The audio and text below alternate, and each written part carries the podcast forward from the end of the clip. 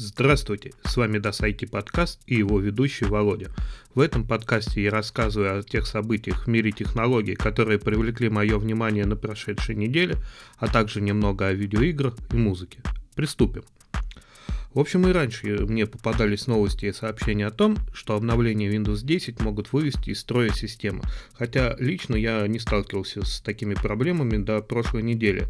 Не на моих собственных компьютерах, а у меня это два десктопа, ноутбука, два нетбука.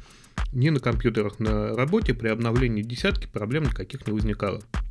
Но вышедшее на прошлой неделе обновление, э, как всегда, во вторник, это КБ 4532693 обогатило мой личный опыт работы э, с этой операционной системой.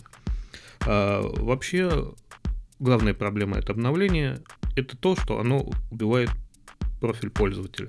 То есть, причем, если это Windows XP в Vista 7 профиль просто переименовывался в реестре и обратным переименованием можно было вернуть себе все, что было э, у пользователя, то э, в некоторых случаях э, последнее обновление убивало просто начастую профиль пользователя. И это случилось у меня на работе, где у одной сотрудницы она пришла с утра, включила компьютер, и на рабочем столе нет ну, ровно ничего. И э, профиль был убит настолько, что его нельзя было установить из реестра. Э, никакие программы по восстановлению данных не справились, да, то есть они нашли файлы, которые были сильно повреждены, и открыть их невозможно. Ну и вообще непонятно, относились ли они к тому профилю, который был или нет. Ну и, естественно, из э, точки установления, при установлении системы, как бы э, в профиле не оказывалось ничего. То есть, грубо говоря, это обновление просто тупо убило все данные, которые были у данной сотрудницы. Хорошо, что были резервные копии, и, кстати, в связи с тем, что Windows 10 имеет принужденное обновление, да, не стоит забывать делать резервное копирование своих данных, особенно важных, чтобы не попасть в такую ситуацию. И э, за последнее время вообще очень много проблем э, с софтом, как мы уже говорили в прошлом подкасте. И вот такой вот косяк, который случился, и я лично это увидел, ну, честно говоря, э, никаких э, радужных перспектив э, не, не предоставляет. В общем-то, Э, не только э, с этим обновлением были проблемы, было еще обновление безопасности, которое э, ломало систему защиты Windows вместо того, чтобы помочь ей лучше работать. Ну, в общем, видимо, какие-то серьезные проблемы сейчас происходят э, в Microsoft в том, как они э, работают с системой обновлений, да, то есть э, был слух, и он, видимо, оказался правдой, что они просто устранили отдел внутреннего тестирования, который на реальном железе проверял все обновления, и сейчас проверка идет только в виртуальных машинах, ну, что, как мы знаем, никогда результата не позволяет добиться положительного. Ну, здесь я, как всегда, приведу свой любимый пример. Весь Linux на виртуальных, э, например, в том же самом VirtualBox работает шикарно. Попробуйте поставить его после этого на какую-нибудь реальную железку, и вот э, две большие разницы. Да, например, э, с Uzi Linux Timberwolf, по-моему, я не смог так установить на свой мультимедиа компьютер с SSD, ну, в никакую на SSD не хотел устанавливаться, поэтому я пользуюсь там десяткой, но так как в этом случае у меня диск является с десяткой только загрузочным, а все данные хранятся на э, hard диске, да, в общем, проблем я здесь, если и ожидаю, то они как бы вряд ли окажутся катастрофическими.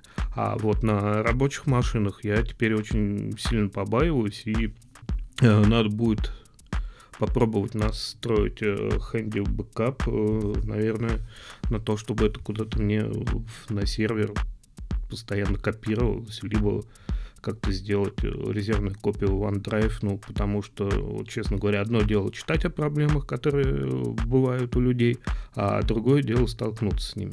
В общем, всем пользователям Windows я пожелаю никогда с этим не сталкиваться. Компания Microsoft быстрее разобраться с этой ситуацией, потому что это, ну, не просто печально, это отвратительно и грубо по отношению даже к самим себе, как к разработчикам.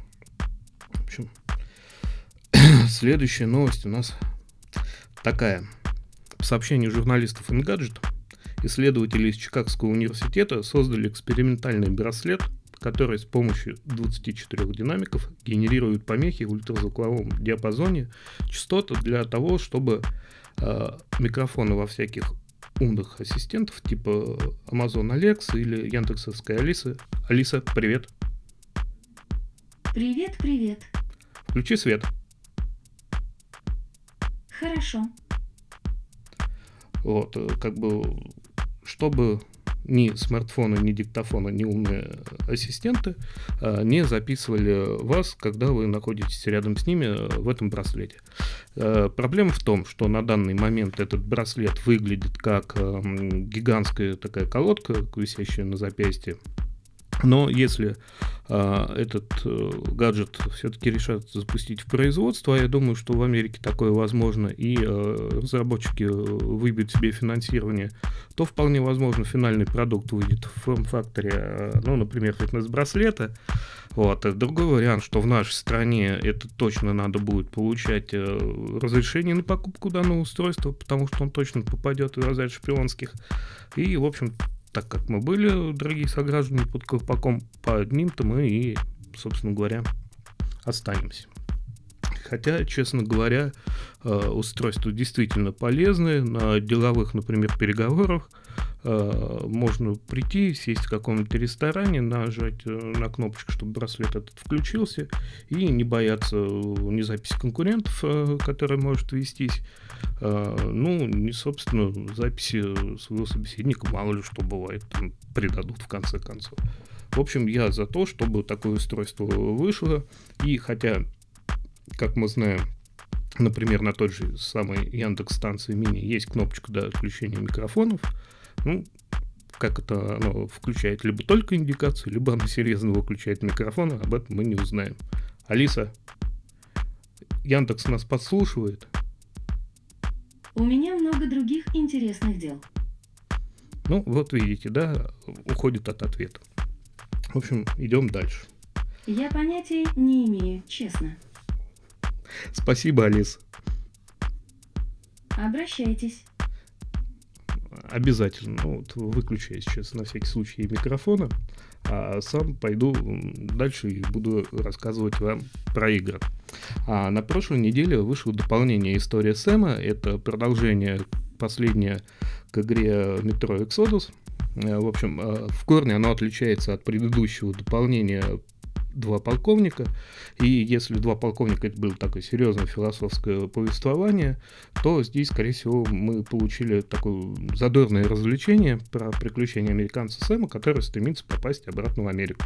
Из московского метро пройдя всю страну, он добрался до Владивостока и начал творить там э, грязь, э, поножовщину, и э, прочие всякие вещи, которые делает человек, который жаждет вернуться на свою родину.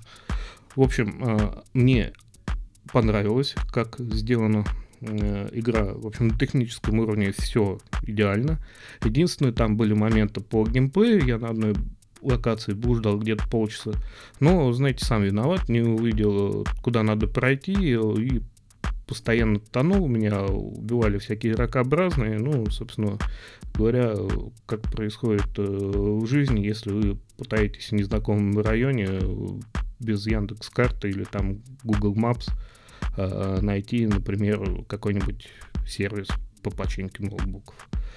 В целом и в общем игра выдалась шикарной. Наверное, за 2019 год это точно одна из лучших игр, а может быть и за последние 5 лет. То есть Metro Exodus это вообще...